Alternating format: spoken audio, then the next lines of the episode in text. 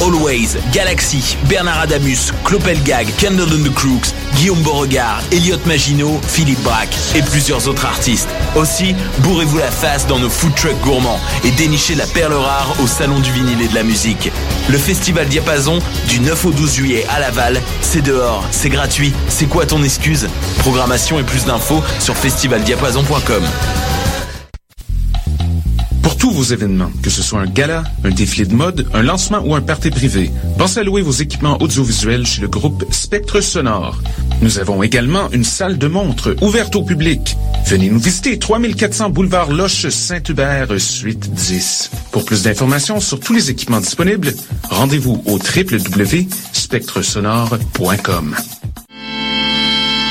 Cet été, le Saint-Laurent vibrera au rythme du festival Meg Montréal. Du boulevard jusqu'au fleuve à bord de son fameux Meg Boat. Darius, Doldrums, Fakir, I Classify, Devlux, Dear Criminals, Mead, Funkinson, Das Mortal et bien d'autres. Du 23 juillet au 2 août, c'est toute une jungle musicale qui vous attend en pleine brousse montréalaise. Ne la manquez pas. Plus d'infos sur megmontréal.com.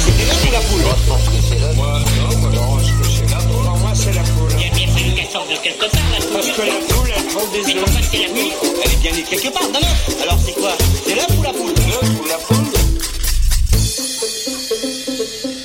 Bonsoir à toutes et à tous, bienvenue sur choc.ca, la radio web de Lucam. Vous êtes à l'écoute de la 17e, et oui, la 17e émission de L'œuf ou la poule. Et ce soir, je suis toute seule en studio, même si euh, Tristan est, derrière, euh, derrière la vitre avec moi, mais Damien est en vacances. Alors nous avons enregistré l'entrevue avant son départ avec Jean-Patrick Toussaint, chef euh, chargé de projet scientifique à la Fondation David Suzuki. Mais d'abord, exceptionnellement, j'aimerais vous dire que malheureusement, nous n'entendrons pas Marion Spey nous présenter l'actualité scientifique de ces dernières semaines, car notre entrevue a été bien plus longue que prévu. Euh, bah D'ailleurs, sans plus attendre, voici notre entretien avec Jean-Patrick Toussaint au sujet de l'exploitation possible du pétrole dans le golfe du fleuve Saint-Laurent. Pour cela, nous recevons Jean-Patrick Toussaint, euh, chargé de projet scientifique à la Fondation David Suzuki. Bonsoir. Bonsoir. Bonsoir Jean-Patrick. Bonsoir. Donc, on va vous laisser vous présenter vous-même. Sans problème, merci et merci de l'invitation. Je suis heureux d'être ici ce soir. Donc, euh, effectivement, euh, j'agis à, titre de chef euh, des projets scientifiques à la Fondation David Suzuki depuis maintenant près de cinq ans. Même si j'ai pris une petite pause pour faire du travail de consultation, j'ai toujours mon titre là-bas. Et puis, donc, j'ai un doctorat en sciences environnementales de l'Université d'Adélaïde en Australie. Donc, ma thèse portait essentiellement, non pas sur le pétrole, les questions de pétrole, mais plutôt sur les interactions entre les micro-organismes et les plantes. Euh, donc, euh, en fait, je travaillais sur la symbiose mycorhizienne euh, pour savoir comment ça influence la, production de composés secondaires chez les plantes. Suite à ça, ça m'a amené à, l'INRS, à l'Institut Amar Frappier, pardon, à Laval, pour travailler sur la biorémédiation de sols contaminés au BPC. Donc, encore une fois, utilisant les micro-organismes, les bactéries et les, euh, les exudats racinaires, donc les produits secondaires, pour voir comment est-ce que ça peut stimuler les bactéries à décomposer les, les BPC dans le sol. Donc, ce qui est un peu plus près du sujet de ce soir là, avec les, les, différents contaminants, tels que le pétrole. Exactement, on va revenir d'ailleurs peut-être sur les micro-organismes un petit peu plus tard dans l'émission, mais on peut commencer déjà par euh, peut-être dresser un portrait d'ensemble de la situation de l'exploitation et de l'exploration du, euh, du pétrole dans le golfe du Saint-Laurent. Absolument. Donc, euh, je pense que d'entrée de jeu, ce qui est important de, de dire aux auditeurs, aux auditrices, c'est que à l'instant même où on se parle, il n'y a pas d'exploration ni d'exploitation de pétrole qui se fait dans le golfe du Saint-Laurent, dans l'ensemble du golfe. Par le passé, il y a déjà eu un petit peu d'exploration qui s'est déjà fait, c'est-à-dire qu'on a été foré des, il a eu des forages exploratoires pour voir s'il y avait des réserves potentielles de pétrole ou de gaz. Ça, c'était avant même qu'il y ait des, des, lois environnementales pour encadrer le tout. Donc, vous vous en doutez sûrement, mais ces, ces, ces forages exploratoires euh, ont été un peu, euh, sont revenus bredouilles parce que finalement, on n'a on jamais rien décidé d'intéressant euh, dans le golfe du Saint-Laurent. Donc, la situation à ce jour est, que pour euh, la partie québécoise du Golfe, parce que si on regarde l'ensemble du Golfe, c'est une mer intérieure semi-fermée euh, qui a deux ouvertures, le détroit de Belle-Île, le détroit de Cabot. Cette euh, mer intérieure-là, elle est séparée selon les différentes juridictions.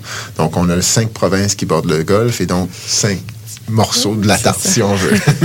donc, sur la partie québécoise du Golfe, il y a un moratoire depuis plusieurs années, donc ce qui fait en sorte qu'il n'y a aucune exploration, exploitation qui peut se faire tant qu'il aussi longtemps que ce moratoire-là est levé. Du côté de Terre-Neuve, pardon, Terre-Neuve et de la Nouvelle-Écosse, c'est une autre histoire. Euh, ces deux provinces ont, dans les, au milieu des années 80, établi des accords avec le, le gouvernement fédéral pour la gestion des ressources en hydrocarbures des fonds marins. Et donc, ils ont établi des structures législatives dans chacune des provinces et aussi dans chacune des provinces une, ce qu'on appelle des offices extra-côtés des hydrocarbures donc pour gérer ces ressources-là. Donc, euh, la parenthèse pour dire que à l'heure actuelle, il y a quand même des intérêts pour aller faire de l'exploration dans le Golfe. Le gouvernement du Québec s'en cache pas non plus, bien qu'à l'instant pour l'instant même, la structure législative n'est pas tout à fait en place. Du côté du Terre-Neuve, effectivement, il y a des permis qui ont été octroyés à une compagnie donc qu'on appelle Corridor Resources qui a des permis d'exploration pour une structure géologique qui, est au, cœur même du golfe qu'on appelle Old Harry. Donc, du côté terneuvien, il pourrait y avoir potentiellement exploration. Tout semble indiquer que ce n'est pas pour tout de suite, étant donné que les étapes à franchir avant d'arriver à l'exploration sont loin d'être euh, achevés du côté euh, de la compagnie Corridor Resources. Tout ça pour dire que en ce moment, il n'y a pas d'exploration, pas d'exploitation non plus. Euh, c'est une possibilité, mais ça ne sera pas encore pour quelques années, selon moi, si, si effectivement les, projets sont, sont acceptés, si les évaluations environnementales indiquent que ça serait possible de le faire, du moins du côté ternevien. Mais en ce moment, il n'y a rien qui se passe. Pour, pour, donner une idée, Old, Old c'est situé au sud-est d'Anticosti, donc c'est pour ça qu'on parle de l'entrée du golfe, mhm. parce que c'est vraiment une partie, la partie peut-être pas la plus large, mais en tout cas la partie large du golfe. Au cœur même du chenal laurentien. Donc le chenal laurentien, si je peux vous donner une image, c'est comme un, canyon sous-marin qui fait en sorte qu'on reçoit l'eau de l'Atlantique, les eaux plutôt froides de l'Atlantique vont rentrer dans ce chenal laurentien-là, vont amener un gros courant, et euh, les eaux plutôt chaudes vont peuvent en ressortir aussi euh, en sens inverse, si on veut. Mais ce chenal laurentien-là, c'est vraiment l'entrée d'eau de l'Atlantique. C'est une autoroute aussi migratoire pour plusieurs espèces de poissons. Et c'est ce qui fait en sorte que dans la partie du Saguenay, avec ce courant-là qui rentre par, qui suit le chenal laurentien, puis qui est près de Tadoussac, il y a un changement de dénivellation.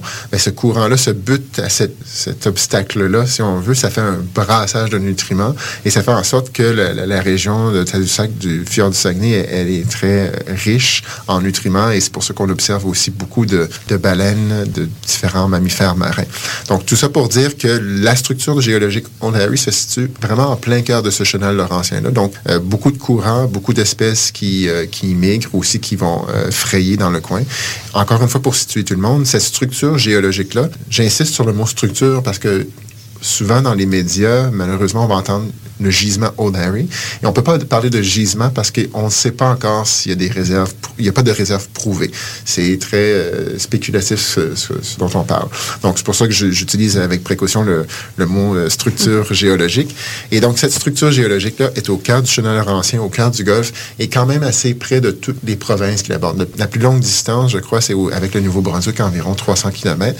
Mais sinon, c'est à 70 euh, km environ des îles de Madeleine, à peu près la même chose de Terre-Neuve pas tellement loin de l'île du Prince-Édouard non plus, et de la Nouvelle-Écosse. Donc, euh, contrairement à bien d'autres structures euh, où est-ce qu'on fait de l'exploration, l'exploitation, en, fait, l'exploitation en haute mer de pétrole, euh, cette, cette structure géologique-là est vraiment près de toutes les côtes, là, quand même.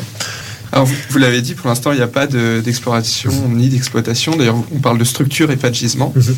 Mais si euh, on voulait euh, parler de gisement, il faudrait aller dans l'exploitation. Et comment ça se passerait techniquement? Comment on ferait l'exploration? Absolument, excellente question. Donc, euh, il y, a différentes étapes avant qu'on puisse exploiter ce qu'on appelle maintenant un gisement, ce qui serait prouvé. Donc, la première étape, c'est vraiment l'exploration, c'est-à-dire de voir, de s'assurer qu'il y a effectivement quelque chose qui s'y trouve. Donc, la seule façon réelle de, prouver euh, qu'il y a des, réserves intéressantes, c'est d'aller faire un forage exploratoire. Mais étant donné que les, forages exploratoires, particulièrement en haute mer, c'est très onéreux, ça coûte plusieurs millions de dollars pour faire un seul forage exploratoire. Ce qu'il faut s'assurer que on vise la bonne structure géologique ou, du moins la bonne portion de la structure géologique. Donc, ce qu'on fait dans un premier temps, c'est qu'on va faire des levées sismiques. Donc, des levées sismiques, c'est un peu l'équivalent d'aller faire du repérage avec un sonar. Euh, mais un sonar un peu plus avancé. Donc, en quelque, ce qu'on fait, c'est que les levées sismiques, souvent, ce qui a déjà été fait d'ailleurs dans, dans, le golfe du Saint-Laurent, puis tout récemment en 2011, si je ne m'abuse, avec la, pour la compagnie Corridor Resources pour la structure géologique Old Harry, c'est qu'on va sortir avec un, un, bateau auquel est attaché des charges explosives, des, en fait des canons, si on veut, qui vont faire une traînée derrière le bateau, puis que le bateau va finir ratisser certains transects sur une section prédéterminée. Et donc, ces, euh, ces canons-là vont décharger des détentes explosives d'air comprimé vers le fond marin pour justement pénétrer la croûte, euh, la croûte terrestre pour recevoir les données, pour avoir une idée de ce que c'est. Donc, ces détentes explosives-là peuvent aller jusqu'à 250 décibels euh, sous l'eau, peuvent euh, durer plusieurs jours, voire des semaines de temps en continu avec euh, quelques secondes ou minutes d'intervalle. Ça peut se faire 24 heures sur 24, dépendamment de ce qu'on de ce qu'on recherche. Mais donc, ça, réellement, c'est euh, c'est la première étape. Donc, une fois qu'on a fait cette ces levées sismiques-là, on a un peu une cartographie du, fond marin, de la structure géologique, ce qui euh, permet euh, à ceux qui, sont intéressés par ces structures-là de voir qu'est-ce qui peut s'y trouver. Donc, selon les, différentes compositions de, de, matière euh, rocheuse, s'il pourrait y avoir des pièges à hydrocarbures. Pourquoi on s'intéresse au golfe du Saint-Laurent? Mais c'est que le bassin rocheux des îles de la Madeleine est, propice euh, à l'apparition de, la formation plutôt d'hydrocarbures, que ce soit sous forme de pétrole plutôt conventionnel ou pétrole léger ou même de, gaz naturel. Donc, c'est pour ça qu'on s'intéresse depuis plusieurs décennies à, l'exploration dans le golfe du Saint-Laurent. Donc, ça, c'est la première étape. Une fois qu'on a vraiment bien cartographié la structure géologique d'intérêt avec l'endroit où on aimerait on pense y avoir un, potentiel d'hydrocarbures. Prochaine étape, c'est effectivement d'effectuer pardon, un forage exploratoire. Il y a différentes euh, techniques. Donc, sans être un, expert, expert sur la question, il peut y avoir une structure flottante telle qu'on est habitué de les voir, par exemple, dans le cas du golfe du Mexique. Donc, une structure sur genre de pilotis flottant euh, qui est quand même ancrée, qui va permettre d'aller faire un, premier forage. Ça peut être à partir d'un vaisseau, d'un bateau qui va être équipé d'une structure aussi pour faire un premier forage. Donc, qu'on fait, c'est qu'on Bon, ça semble simple, mais on, on descend un. Excusez-moi, j'ai juste le, le, terme anglais. Une drill, c'est très. Une euh, foreuse. Une foreuse, merci. un forage foreuse. c'est très mauvais. Donc, une foreuse pour aller faire un, un, premier trou à une certaine profondeur, pas trop. Ensuite, on, on va insérer un, genre de, de, tuyau pour venir un peu sceller ce trou-là. Ensuite, on va réinsérer un, autre tuyau dans lequel on va faire rentrer une foreuse. Et là, vous vous imaginez, lorsqu'on fort, il y a des débris, donc ça veut dire qu'il faut injecter la plupart du temps de l'eau pour que les débris remontent à la surface, qui vont être récupérés. Une partie va être rejetée en, en haute mer, ça fait partie aussi des opérations. Et donc, on, on continue à, à, forer de cette manière-là. Rendu à certaines profondeurs, étant donné que la pression est quand même assez grande, on va à ce moment-là, plutôt qu'utiliser de l'eau pour aider à, à, forer, on va utiliser de la, des, des bouts pour justement aider la, la tête de la foreuse à, à, continuer son travail, puis aussi à permettre de faire euh, remonter... Euh, les, débris. Donc, on a des, euh, des bouts de, de, forage. Tout ça, normalement, est récupéré, mais il y a souvent des, des pertes. Et ça aussi, ça peut faire partie du type de contaminant qu'on peut retrouver.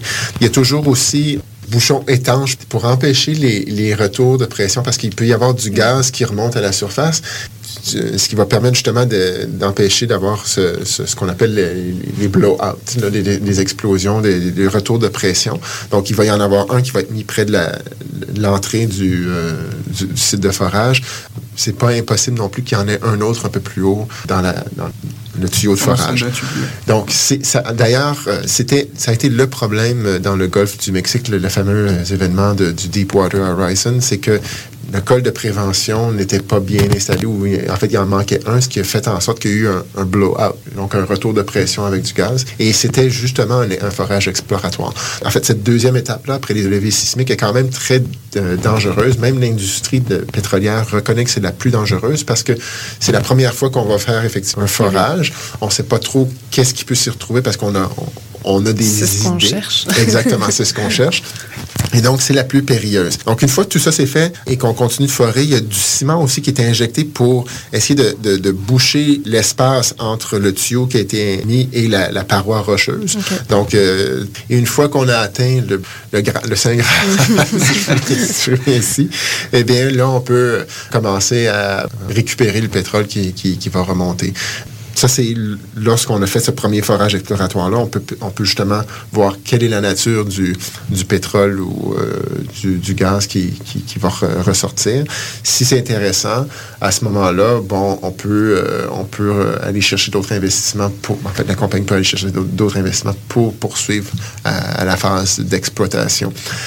Pour vous donner une idée de, de l'échelle du temps euh, par rapport à ce qui se fait déjà euh, dans l'est du Canada, dans l'Atlantique, près de Terre-Neuve, euh, par exemple la plateforme Hibernia, qui est une des grosses plateformes d'exploitation à, à l'est de Terre-Neuve, ça, a- ça a pris environ 25 ans entre la phase d'exploration de lévis sismique jusqu'à la phase d'exploitation qui devient rentable. Et en, en moyenne, on dit que c'est environ une douzaine d'années avant de passer de la phase d'explo- de- d'exploration à la phase de vraiment d'exploitation de manière rentable. Donc, c'est un processus qui est quand même assez long, euh, étant donné qu'il faut, être- faut trouver les bons endroits où euh, pouvoir exploiter qui, qui vont être rentables.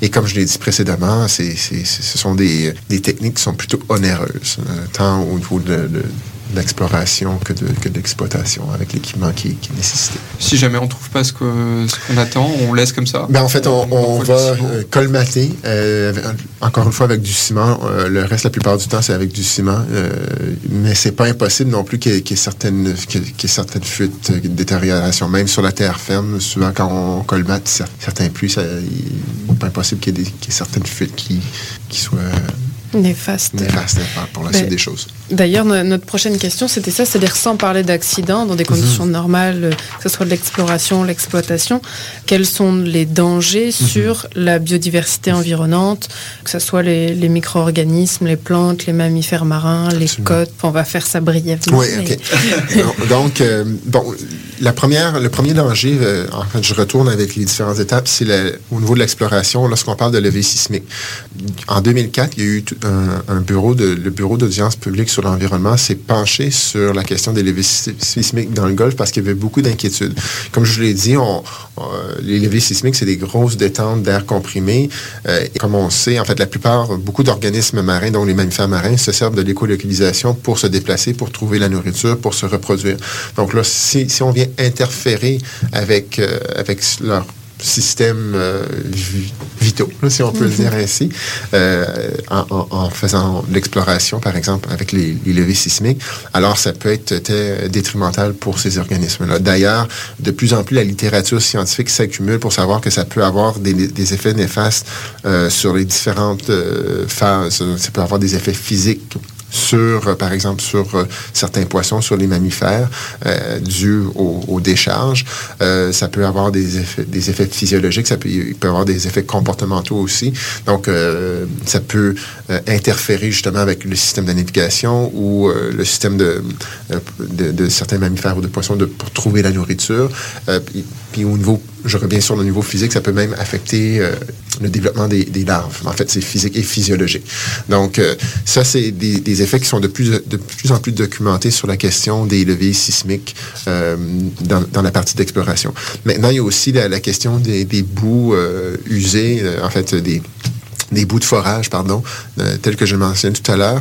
C'est pas simplement de, une boue euh, conventionnelle que l'on retrouve euh, de, de la terre et, et de l'eau. Il peut y avoir certains produits chimiques pour aider à, à avoir une meilleure viscosité pour, euh, pour forer. Euh, donc, ces produits-là sont souvent euh, déversés par accident. Donc, ce qu'on appelle en fait des déversements de, de routine dans la phase exploratoire ou même d'exploitation. Donc, ça aussi, ça peut avoir des effets sur les organismes marins, que ce soit poissons, mammifères marins, plancton. Ensuite vient la question des, des déversements. Donc euh, là, je parlais plus des, des, des phases exploratoires, mais là, si on, parle de- d'exploitation puis de déversement de pétrole, bon, euh, les hydrocarbures, euh, c'est pas oui, il y a certains micro-organismes qui sont capables de, les dégrader. On pourra en parler un petit peu plus tard, hein, tout à l'heure. Euh, mais, euh, somme toute, euh, avec un certain déversement, c'est quand même néfaste. Donc, ce sont quand même des hydrocarbures, tout dépendamment du type d'hydrocarbures. c'est plutôt lourd ou léger. soit ça va remonter à la surface, faire des, flaques d'huile, soit que ça, va, ça peut couler, donc affecter euh, les organismes marins. Je pense par exemple aux, oiseaux, ou même aux tortues, ou encore aux, mammifères marins. Donc, il y, a une gamme d'effets potentiels euh, associés à l'exploration et l'exploitation d'hydrocarbures sur la, biodiversité tant au niveau euh, de la flore que de, la faune les aspects qu'on connaît peut-être moins. Il y a aussi la, question du bruit qui est engendré avec tout ça. Euh, les plateformes aussi ont beaucoup de questions d'éclairage. Donc, il y a des études aussi sur qui, de plus en plus qui se font sur la question de est-ce que ça peut interférer avec euh, au niveau des oiseaux qui vont peut-être des fois se, être euh, incommodés par cette, par cette lumière-là qui va être dégagée des différentes plateformes de forage, s'il y en a plusieurs. Donc, vraiment une, panoplie d'effets qui peuvent être observés à différentes étapes de l'exploration et de l'exploitation dans beaucoup de cas, en fait, euh, ça reste encore à, documenter. Et d'ailleurs, dans le golfe du Saint-Laurent, il y a une équipe de chercheurs de, l'Université du Québec à Rimouski qui est en train d'essayer de, voir de mieux documenter euh, le golfe et quels pourraient être les, impacts d'un déversement sur, euh, sur la biodiversité, entre autres. Alors, spécifiquement, justement, au golfe du Saint-Laurent, et bon, certaines autres régions de la planète aussi. Le climat hivernal et les glaces hivernales, est-ce qu'on a des informations, des modélisations peut-être de l'effet d'une fuite de pétrole dans ce genre de cas? Ça, c'est fort intéressant. Je, ne pense pas qu'il y ait de modélisation qui a été réalisée en, sous couvert de glace, mais c'est une note tout à fait importante à, amener. C'est-à-dire que le golfe du Saint-Laurent, contrairement à d'autres endroits euh, où il se fait de l'exploration, ou plutôt de l'exploitation de pétrole en haute mer, est recouvert de glace euh, presque à 90 de sa surface euh, une bonne partie de l'année. Et les seuls autres endroits où, où on on pense aller faire de l'exploration ou de l'exploitation, c'est en Arctique qui, serait couverte de glace. Et bon, là, je, sans, vouloir être euh, trop euh, politisé, parce que c'est pas le, but de l'émission, mais c'est au niveau euh, purement technique, c'est intéressant parce que ce qui se fait, par exemple, en haute mer ailleurs, en mer de Norvège ou même dans le golfe du Mexique, par exemple, il n'y a, pas ces couverts de glace. Là. Même la mer de Norvège n'est pas couverte de glace en, en hiver. Donc, on, ne connaît pas bien quels pourraient être les effets de, versement en présence de glace. Ce qu'on sait, c'est que des techniques de récupération, c'est que dans, des, les meilleures des conditions, on peut récupérer environ 10 à 15% de déversement. Donc, la présence de glace semble, pourrait certainement nuire à tout ça. Il y a évidemment des, euh, des essais ou des... Euh, des tests qui sont effectués par des différentes compagnies qui vont essayer de récupérer des déversements. Et euh, on semble indiquer qu'on peut récupérer une certaine partie en, présence de glace, mais c'est beaucoup plus difficile. Euh, et donc, il y a encore, je pense, euh, à documenter cet aspect-là, euh, mais la, plupart des experts s'entendent pour dire que ça serait euh, vraiment, vraiment difficile d'aller récupérer une, fuite de pétrole, peu importe sa taille, euh, en, présence de couverts de glace, ce qui est la, la particularité du golfe du Saint-Laurent en hiver. Parce que concrètement, on a peut-être euh, pour euh, certains, certaines d'entre vous cette image de l'accident dans le golfe du mhm. Mexique, où on voit que la technique a, l'air assez primaire d'ailleurs. C'est seulement euh, une bouée en somme dans la mer, comme un matelas pneumatique en, boudin tout autour de la, la flaque d'huile de pétrole, et on essaye de, contenir comme ça la, propagation et d'aspirer finalement pour récupérer un maximum. Effectivement. Donc les techniques malheureusement n'ont pas beaucoup évolué depuis les, les dernières années. En fait, il y a, trois façons, enfin, finalement. Il y, a, la façon, comme vous venez de, nommer, donc les estacades, les bouées qu'on installe pour essayer de récupérer euh, le pétrole qui est en surface. Encore une fois, ça dépend toujours du type de pétrole qui va être déversé, que l'on cherche à exploiter. Euh, mais donc, cette façon-là physique est la, celle qui est régulièrement utilisée. Dans le cas de la, du déversement de pipeline dans la rivière Kalamazoo euh, au Michigan il y a quelques années, c'était un peu la même chose. Euh, Mégantic aussi, on s'en est servi lorsqu'il y a eu une explosion que, l'on connaît, euh, qui était assez tragique, mais il y a une partie du pétrole qui se retrouvait dans, la rivière Chaudière, donc on, l'a contenu avec des telles estacades. Et évidemment, le golfe du Mexique est l'exemple le plus probant, le plus frappant dans l'imaginaire. Donc, il y avait ce type-là physique. Ensuite, on peut aussi brûler ce qui est le pétrole qui est à la surface. Donc, ça il y a certains des inconvénients à ça, mais on l'a vu aussi utilisé dans le cas du golfe du Mexique. Le problème à ça, c'est que brûler des hydrocarbures, la plupart du temps, va libérer ce qu'on appelle des, hydrocarbures aromatiques polycycliques, dont les HAP, qui peuvent être nocifs pour la santé, donc une fois respirés. D'ailleurs, c'est pour ça que dans le cas de lac mégantic, suite à l'événement, on avait évacué une partie de la ville parce qu'on avait peur que justement les fumées toxiques du, de la combustion des hydrocarbures puissent laisser échapper des, HAP. Euh, donc ça, c'est la deuxième manière de brûler. Sinon, on peut aller euh, utiliser une méthode qui est dite chimique, c'est-à-dire l'utilisation de dispersants. Un peu comme on utilise des émulsifiants à la maison pour briser des graisses des savons. Euh, mais en fait, dans, ce cas-ci, des dispersants qui vont vraiment... L'idée, c'est de, de, briser le, pétrole en, petites gouttelettes pour soit qu'il puisse couler ou qu'on puisse le récupérer. Euh, dans bien des cas, c'est. Donc, c'est ça, Oui, ça peut fonctionner, ça brise, mais c'est difficile de, quand même de récupérer. Et euh, bon, il y a encore de la documentation scientifique qui est à, faire sur le sujet, mais les quelques, quelques articles qui sont disponibles sur le sujet semblent indiquer que le mélange d'un dispersant avec le pétrole est beaucoup plus toxique que le pétrole ou le dispersant seul. Donc, ça aussi, c'est euh, toxique pour la faune et pour, euh, pour l'être humain.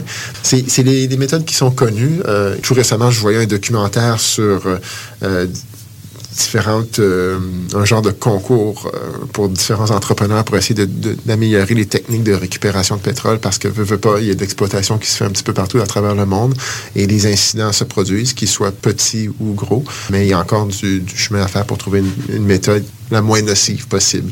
évidemment, physique le serait sans doute, la méthode physique de, des estacades, mais est-ce qu'on récupère bien? Euh, probablement pas. Comme je disais, c'est environ 10 à 15% que l'on récupère dans les meilleures conditions. Est-ce qu'on pourrait utiliser des micro-organismes? Effectivement, dans les euh, milieux marins ou même terrestres, il y a des micro-organismes qui sont capables de décomposer euh, des hydrocarbures ou des, des molécules plutôt complexes. Je, parlais de mon post-doctorat tout à l'heure où j'étudiais justement la, capacité de certaines bactéries à, briser les, BPC, donc les, les biphényles polycycliques, qui sont quand même des, molécules assez complexes qui peuvent avoir jusqu'à 100 structures différentes de, BPC.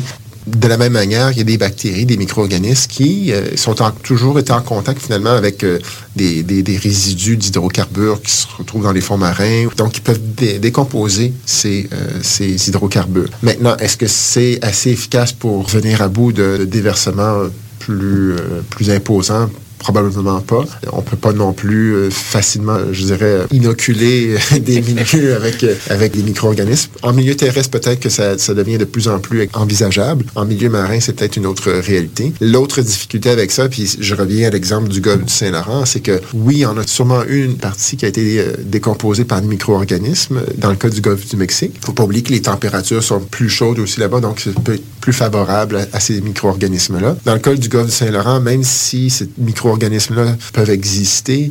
Est-ce qu'ils vont être aussi efficaces en, température plus froide si il y a un déversement hivernal, par exemple? Ça reste à déterminer. Euh, mais ça, ça, reste à voir. Est-ce que qu'on pourrait faire ça à grande échelle? Je suis pas, je suis pas encore certain, malheureusement. Alors, vous avez souvent parlé du golfe du Mexique euh, mhm. euh, pendant l'entrevue. je crois que vous avez un exemple justement d'oiseaux migrateurs qui font l'aller-retour entre le golfe du Saint-Laurent et le golfe du Mexique, qui pourraient être directement touchés Absolument. par les de pétrole. Absolument. Et donc, ça a été suivi par certains chercheurs encore une fois, je crois que c'est l'Université du Québec à Rimouski ou peut-être en fait d'autres universités. Il y a les fous de bassin. Les fous de bassin qu'on retrouve au Québec, qui viennent à l'île Bonaventure, en face du Rocher Percé, là, que tout le monde connaît bien, et donc qui, vont migrer jusque dans le sud. Pour plusieurs individus de population de fous de bassin qu'on retrouve ici, plusieurs se sont retrouvés pris avec la catastrophe du golfe du Mexique. Pas tous n'ont péri euh, empêtrés dans le, pétrole comme les images euh, médiatiques l'ont laissé paraître à plusieurs reprises, mais quand même, certains ont, ont dû se nourrir de, soit de poissons qui ont été euh, contaminés avec euh, ce, déversement-là ou même qui ont ingéré d'une manière quelconque du pétrole. Donc, les, chercheurs sont en train de voir quelles, vont être les répercussions de, ces fous de bassin-là selon leur cycle de vie. Donc, ça, euh, ça va être intéressant à suivre d'un point de vue scientifique pour mieux comprendre les, impacts que ça peut avoir. Mais effectivement, c'est un exemple d'un organisme qui, pourrait être affecté. outre le fait qu'on voit encore une fois l'oiseau empêtré de, de pétrole ou même la, tortue ou poisson. Donc, les, les, impacts de déversement peuvent être multiples sur différents organismes, que ce soit des organismes marins ou même les, organismes aviaires. Et donc, ça, ça demeure à, à, étudier. Il y a, encore une fois, il y a plusieurs chercheurs qui se penchent sur les questions.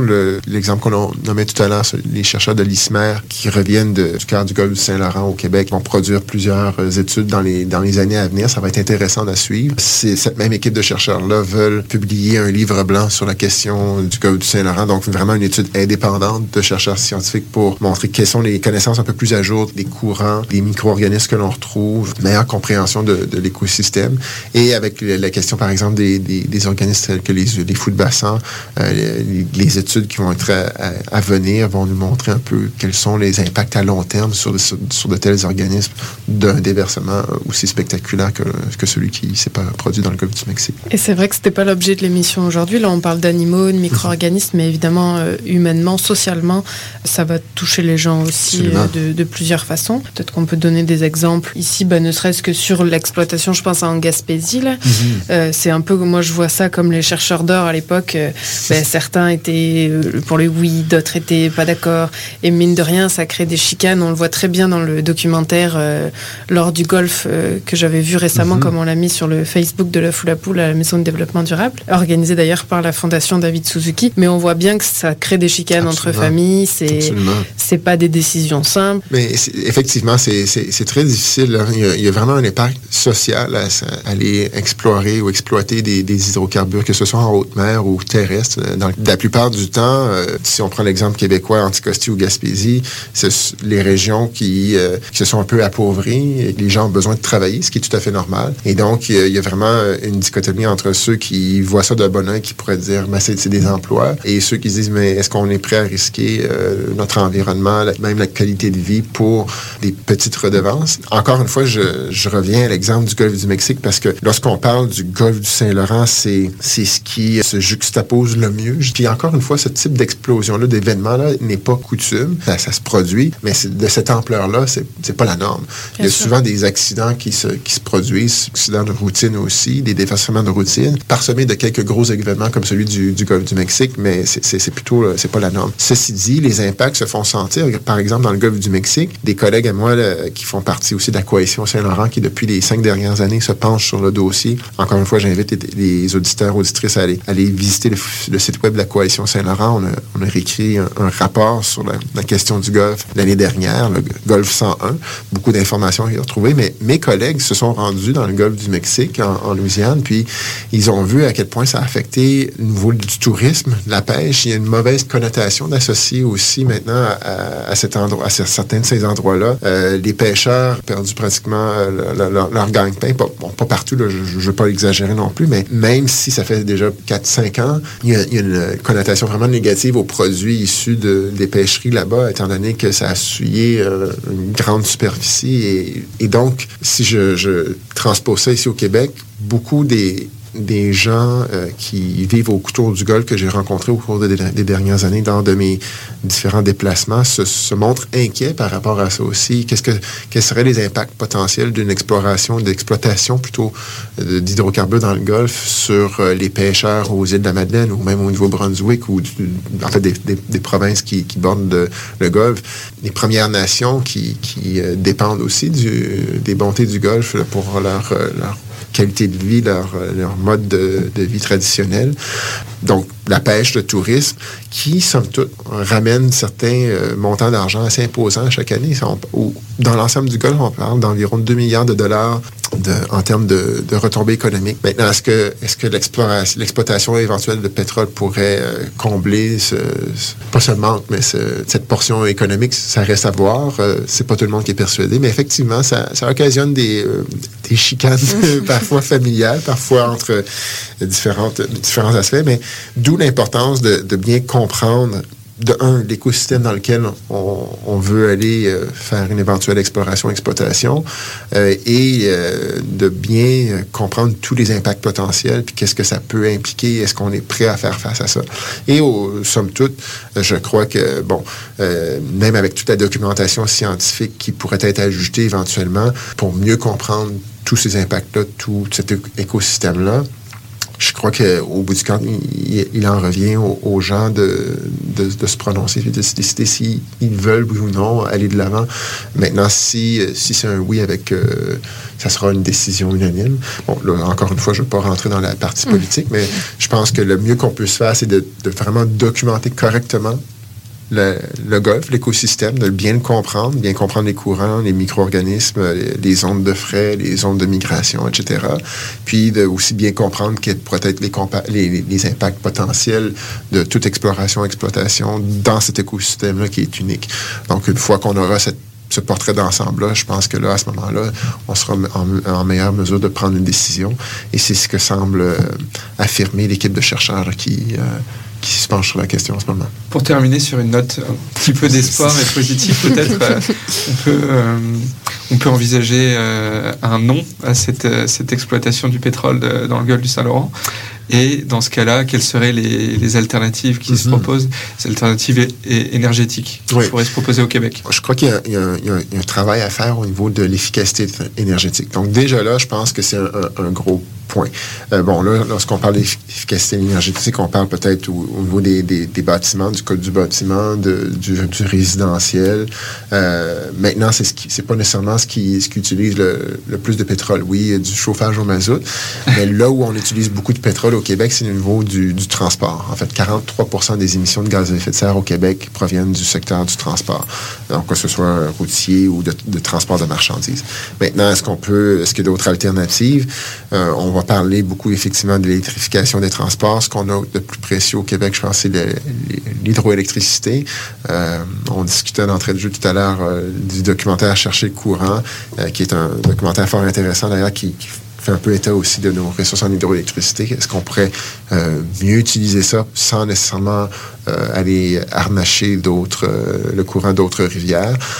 bon, on parle évidemment du, de l'éolien qui peut être un peu controversé encore par région parce que souvent on, entend que c'est, effectivement ça peut c'est des investissements quand même assez importants dans l'éolien qui peut-être ne rapportent pas nécessairement en termes de de rentabilité euh, compte tenu de, nos besoins. Donc, effectivement, je pense que la ligne de base, c'est l'efficacité énergétique sur toute la ligne. Maintenant, euh, l'électrification des transports. Donc, vraiment, je pense qu'on n'a pas à réinventer la roue en termes d'alternatives. Il y a des, des, alternatives qui sont existantes. C'est changer un peu notre façon de faire, de notre, façon de concevoir aussi les métropoles. Bon, je pense évidemment, on est à Montréal. Aujourd'hui, c'est la plus grande ville en importance au, Québec, euh, une des plus grandes en Amérique du Nord aussi. Donc, euh, de revoir la question de l'aménagement, du déplacement des, gens euh, de point A à point B. Est-ce qu'on peut faire en sorte que justement on utilise moins, moins la voiture, donc consomme moins de pétrole déjà là? Parce que veut, veut pas, le Québec quand même importe pour 14 milliards de dollars de pétrole à chaque année. Donc, d'où d'où l'intérêt pour et pour des citoyens et pour des politiciens, d'exploiter les, ressources potentielles que l'on retrouve au Québec. Euh, avant même d'en de, arriver là, est-ce qu'on peut par contre déjà diminuer la consommation euh, au, point de départ? Donc, euh, je crois que ça serait une ligne à adopter. Et donc, effectivement, il y a, des alternatives. Je pense que c'est... je reviens encore à la question de l'efficacité énergétique sur tous les niveaux. Je pense que c'est là notre notre, un peu plus notre salut, si ici. Euh, donc voilà.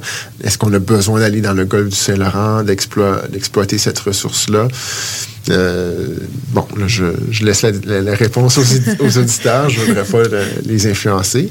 La seule, en fait, la seule manière dont je pourrais les influencer, c'est de quand même aussi de, percevoir l'ensemble de la situation avec la question des, changements climatiques aussi, qu'on ne peut plus ignorer. Je pense que, euh, en tant que scientifique, puis vous l'apprécierez aussi, je pense que euh, n'y a, a, plus à redire la question, le changement climatique est, bien réel. La communauté scientifique est pratiquement unanime à, cet égard-là. Et ce qu'on sait, c'est qu'il faut, il faut réduire euh, euh, notre, euh, la production de, gaz à effet de serre. Donc, à ce moment-là, est-ce que faut, faut, voir si les différentes nations, gouvernements vont être conséquents avec cette réalité-là.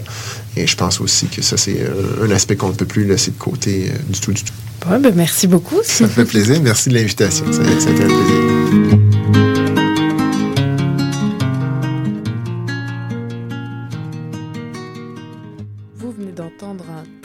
Extrait de la chanson Le bien et le mal de Swad Massi. Euh, vous êtes toujours à l'écoute de l'œuf ou la poule sur choc.ca et on enchaîne tout de suite avec la chronique d'Élise Caron-Baudouin à la place du traditionnel agenda. Nous vous partagerons les différents événements à venir sur le Facebook et le Twitter de l'émission. Bonsoir Elise. Bonsoir Karine.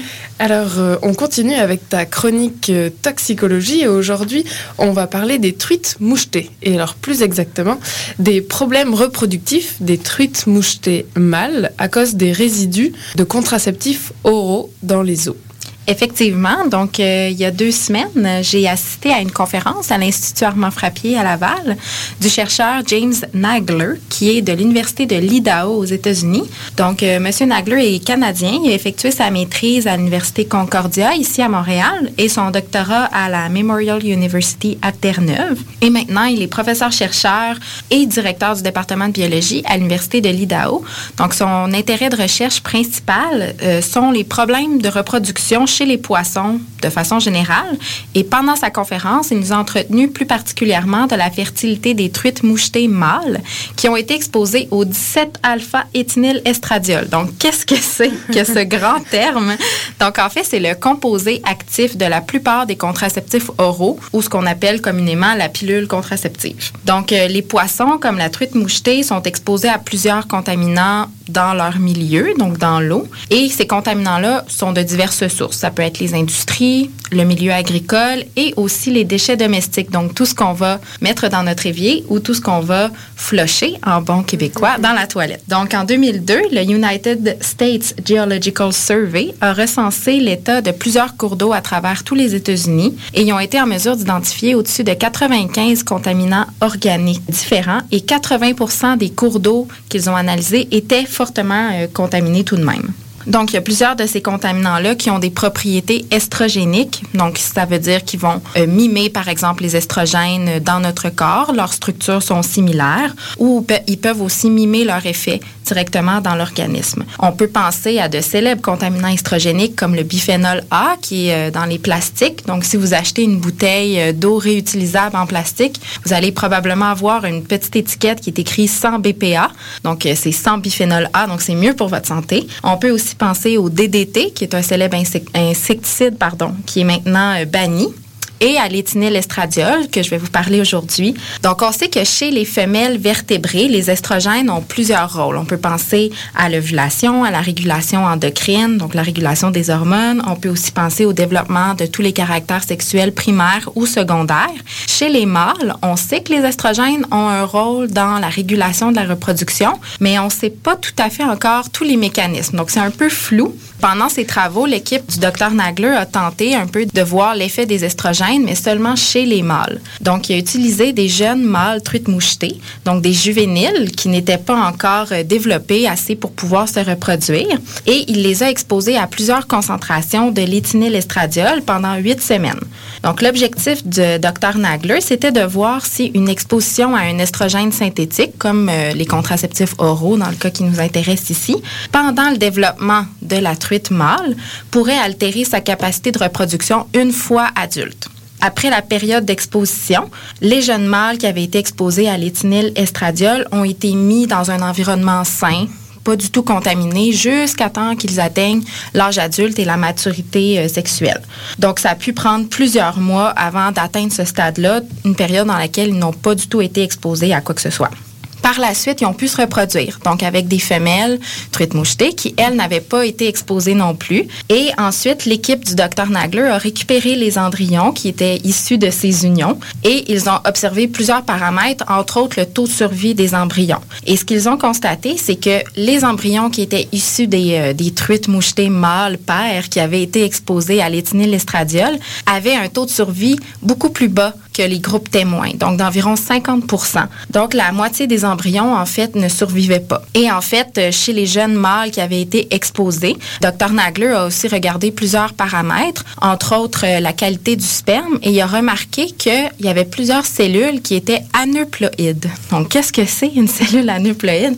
En fait, c'est bien simple, c'est une cellule qui possède pas le bon nombre de chromosomes. Donc, elle va pas se développer normalement, puis ça pourrait expliquer en partie euh, ce qu'on observait dans le taux de survie assez bas des embryons issus de ces, euh, de ces jeunes mâles-là. Donc, évidemment, sa recherche met en lumière les effets des estrogènes synthétiques sur la santé des espèces aquatiques. Et ce qu'il faut comprendre, c'est que les effluents municipaux, en fait, sont une source importante de ce type de contaminants-là. Et pourquoi? C'est parce que les installations du traitement des eaux sont pas adéquates, ne sont pas assez, euh, disons, finement régulées pour pouvoir retenir ce type de contaminants-là. C'est des tout petites molécules, donc elles vont passer à travers euh, les filtres et elles vont se retrouver dans les effluents. Donc, à Montréal, on peut penser au fleuve Saint-Laurent qui contient une panoplie de contaminants estrogéniques qui ne sont pas retenus dans le traitement des eaux usées. Et euh, l'éthénylestradiol, c'en est un très bon exemple et c'est euh, particulièrement inquiétant parce que c'est une molécule qui est très active et à de très faibles concentrations. Donc, malgré que le docteur Nagler a démontré que ce composé-là affecte la fertilité des truites mouchetées mâles, il y a quand même une bonne nouvelle dans tout ça et je vais terminer la chronique sur une, une pensée positive tout de même. Une fois que les, euh, les mâles